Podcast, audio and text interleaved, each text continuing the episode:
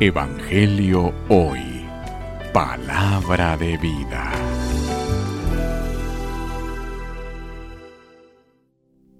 Lectura del Santo Evangelio según San Juan. Gloria a ti, Señor. En aquel tiempo Jesús dijo a los judíos que lo perseguían por hacer curaciones en sábado. Mi padre trabaja siempre y yo también trabajo. Por eso los judíos buscaban con mayor empeño darle muerte, ya que no solo violaba el sábado, sino llamaba Padre suyo a Dios, igualándose así con Dios. Entonces Jesús les habló en estos términos. Yo les aseguro, el Hijo no puede hacer nada por su cuenta y solo hace lo que ve hacer al Padre. Lo que hace el Padre también lo hace el Hijo. El Padre ama al Hijo y le manifiesta todo lo que hace. Le manifestará otras todavía mayores que estas, para asombro de ustedes. Así como el Padre resucita a los muertos y les da la vida, así también el Hijo da la vida a quien Él quiere dársela.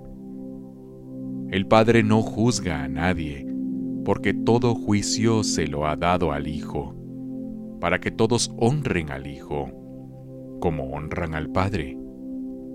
El que no honra al Hijo tampoco honra al Padre.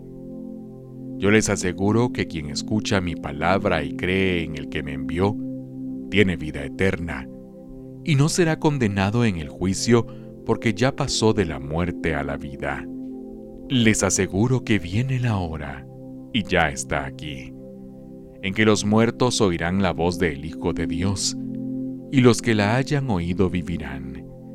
Pues así como el Padre tiene la vida en sí mismo, también le ha dado al Hijo tener la vida en sí mismo. Y le ha dado el poder de juzgar, porque es el Hijo del Hombre.